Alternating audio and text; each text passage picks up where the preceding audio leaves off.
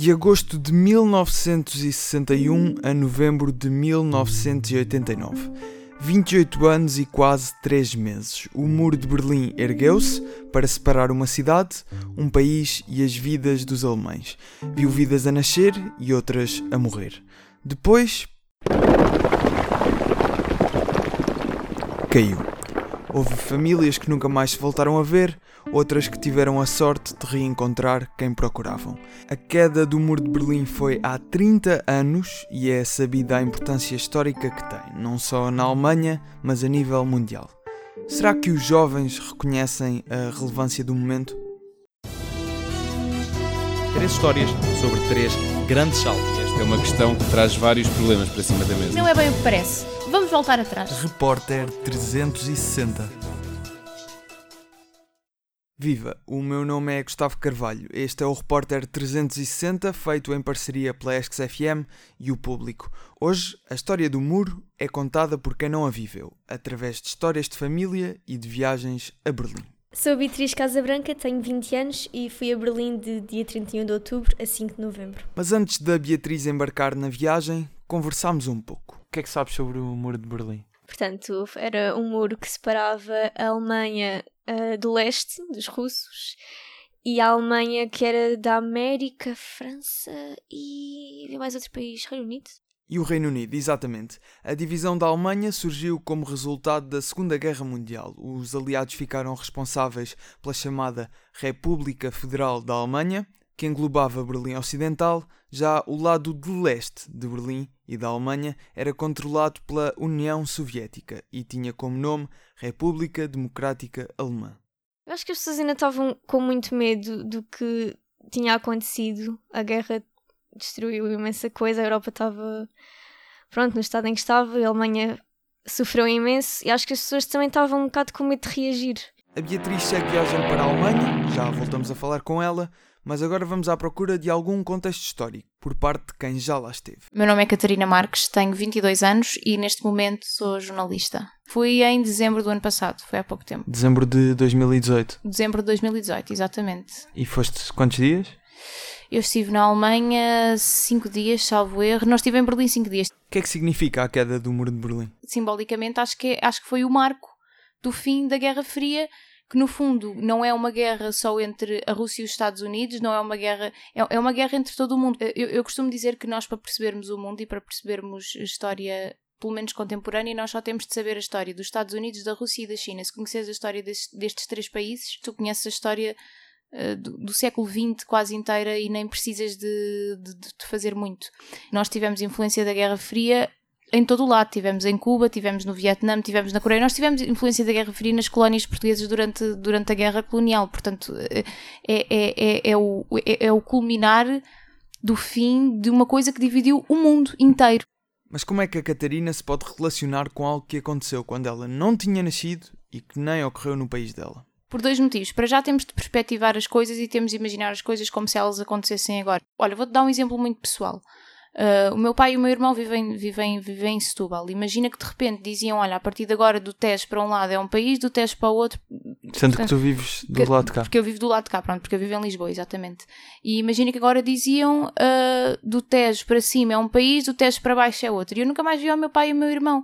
É tu perspectivares as coisas e depois veres como é que seria no teu caso, não é? Porque tiveste famílias separadas, porque se calhar uma vivia de um lado da rua e outra vivia do outro lado da rua e houve alguém que decidiu: Não, é aqui que vai ser o muro, acabou. E depois é, é a questão também de, de tu pensares que isso existe hoje em dia.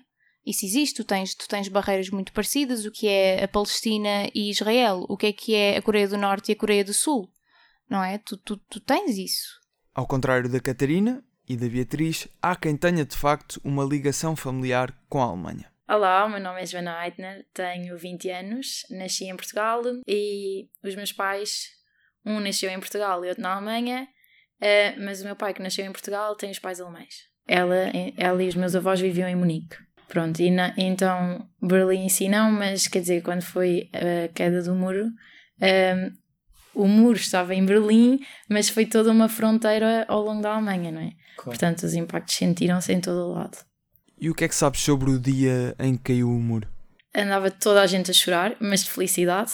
é, quer dizer, o movimento começou pela parte do leste, é, mas eles, apesar de não estarem envolvidos, uh, foi também uma grande felicidade para eles, não é? Porque muitas famílias estavam separadas. Inclusive, nós tínhamos família que estava na parte do leste. A minha mãe estava, estava em Munique, ou seja, do lado, digamos que não estava afetado, e a parte do leste que estava, digamos, dentro do muro, fechados, aí tínhamos uma tia. Porquê é que toda a gente chorou se vocês estavam bem? Ela disse porque uh, quase todas as famílias tinham ficado separadas. E então foi uma alegria de todo o tamanho, finalmente era tudo a reencontrar pessoas que não via e não tinham contacto há imenso tempo. E, aliás, eu acho que houve muita gente que se calhar nunca conseguiu encontrar as famílias, não é? A mãe da Joana conseguiu reencontrar a tia após a queda do muro. Mas não só de reencontros se fez a história. Eu sei que, por exemplo, há amigos dos meus pais que eu não, não iria conhecer hoje em dia se esse dia não tivesse acontecido, porque estavam do outro lado das fronteiras. Uh, por exemplo, há uma grande amiga da minha mãe que eu conheci e dou-me com ela perfeitamente e ela vivia do outro lado. Aliás, eles vão fazer agora uma festa só para celebrar por se conhecerem, porque se o muro não tivesse caído, eles nunca se tinham conhecido. Basicamente é o grupo de amigos dele alemães cá por Portugal. O que eles, o que eles vão fazer. Sim, exato. Então, eles juntaram-se e vão fazer uma playlist de músicas que ouviam na, na altura e comidas tradicionais que se lembram de comer em casa. A festa, entretanto, já ocorreu. Foram cerca de 20 pessoas a celebrar os 30 anos da queda do Muro de Berlim. Uma das pessoas guardou pedaços do muro e construiu pins. Cada uma das 20 pessoas ficou com um dos pins e usou-o para comemorar o facto de se conhecerem. A Joana vai ouvindo as histórias que lhe contam, mas também encontra algumas nos museus de Berlim. Quando eu era mais nova não tinha muito essa ideia, mas eu no ano passado fui a Berlim e visitei também muitos museus e fiquei chocada com tanta informação e o terror que se tinha vivido que eu não fazia a mínima. Sempre soube da história do muro, mas nunca soube de casos concretos. E ver casos concretos relatados nesses museus foi o que me chocou mais. E havia um dos casos em que tinha sido uma pessoa que eles lá não tinham, não tinham muitas coisas para comprar, as lojas eram mesmo muito rudimentares. Por exemplo, eu lembro-me de haver uma história sobre que as, uh, os bolos de chá eram todos iguais para toda a gente, só havia um modelo para toda a gente.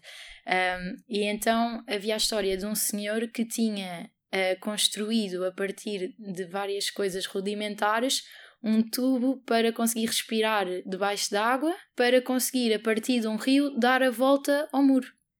E, ah. exato, e, e, construiu um fato de neoprene a partir de sei lá eu que estava lá exposto, o que eles conseguiram, e eu fiquei chocada a ver como é que ele teve esta imaginação de construir estas coisas todas a partir de nada, o desespero que é preciso pois ter é. para se fazer uma coisa dessas. Voltamos à Catarina, que já nos disse que visitou Berlim, mas não nos contou o que sentiu ao visitar o que resta do muro.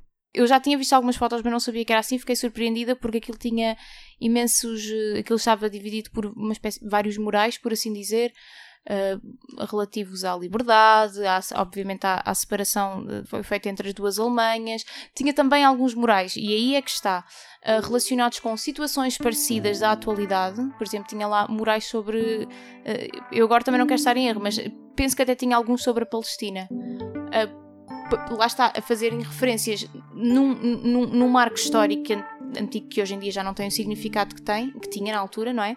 Uh, faziam referências ao, ao passado e, e, e eu cheguei lá e lembro-me perfeitamente que uh, me emocionei e desatei a chorar porque aquilo para mim era uma coisa de pensar como é que como é que se, eu, eu lembro-me na altura que eu pensei foi como é que se devem ter sentido as pessoas que se viram que não se viam há anos Imagina o que é que é teres um irmão que não vês há anos e passado.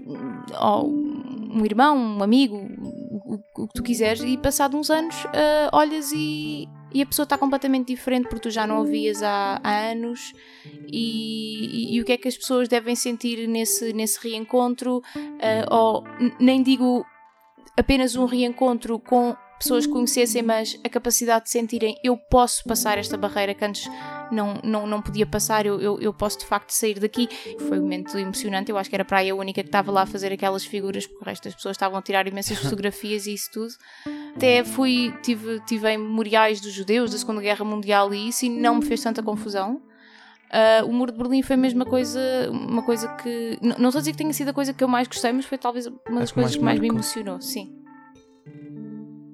Antes de se despedir, Catarina deixa um conselho para futuros viajantes. Quando vais viajar há uma coisa que nunca, pode, nunca te podes esquecer. Nunca te esqueças do chão que estás a pisar e nunca te esqueças das paredes que te rodeiam, porque aconteceu lá muita coisa.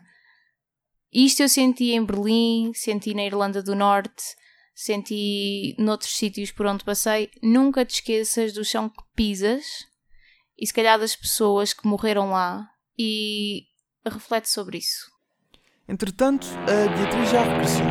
Foi o sítio que é o Checkpoint Charlie, que era uma das fronteiras entre as duas Alemanhas. Emociona-me a ler, eles tinham lá fotos de hum, pessoas que tinham passado o muro de Berlim, daqueles que sobreviveram, daqueles que morreram a tentar. Para além de alguns pormenores arquitetónicos, a Beatriz notou em alguns sinais de que de facto já existiu ali um muro. Tem lá uma placa uh, de um lado que diz estás a sair do setor americano e depois tem uh, em inglês, em russo, em francês e depois em letras muito pequeninas em alemão. Esta imagem é meu pai e ele mencionou: Ah, repara nas letras em pequeno em alemão que é para humilhar ainda mais aqueles que perderam. Nenhuma viveu na época do Muro de Berlim, mas todas concordam que visitá-lo é de extrema importância. Tu vês aquilo e, e ficas: como é que eu não sabia desta realidade? Como é que isto aconteceu? E as pessoas não sabem, quer dizer, sabem que aconteceu, mas quando, quando vais lá é que te percebes da gravidade da situação e, de, da miséria em que as pessoas viviam. E aquilo é mesmo um choque brutal. Eu, eu acho que toda a gente devia ir, pelo menos uma vez na vida, ver, ver qualquer coisa deste género, se não for do Muro de Berlim, ir, sei lá, campos de concentração e coisas assim, porque apesar de nós acharmos que sabemos, nós não sabemos até vermos aquilo. Para a Joana, que tem primos da mesma idade a viver na Alemanha, a geração atual podia estar mais consciente do que representa a queda do muro. Quem a viveu, sim, eu acho que faz parte da história deles, lembram-se todos os dias. A geração mais nova, quanto muito está ligada a isso devido ao protesto, mais da parte de protesto de queremos ser livres e não tanto do medo que as pessoas sentiram ou, de, ou da tristeza de não verem as famílias.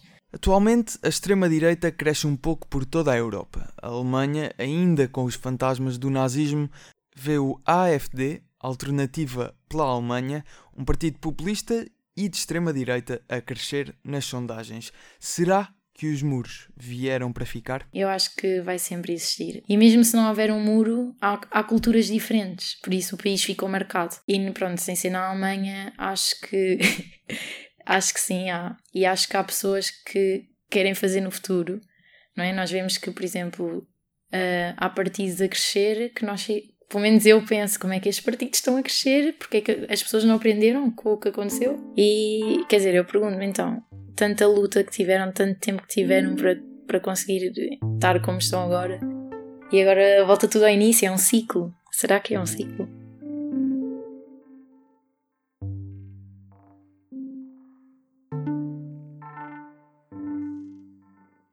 Acho que FM.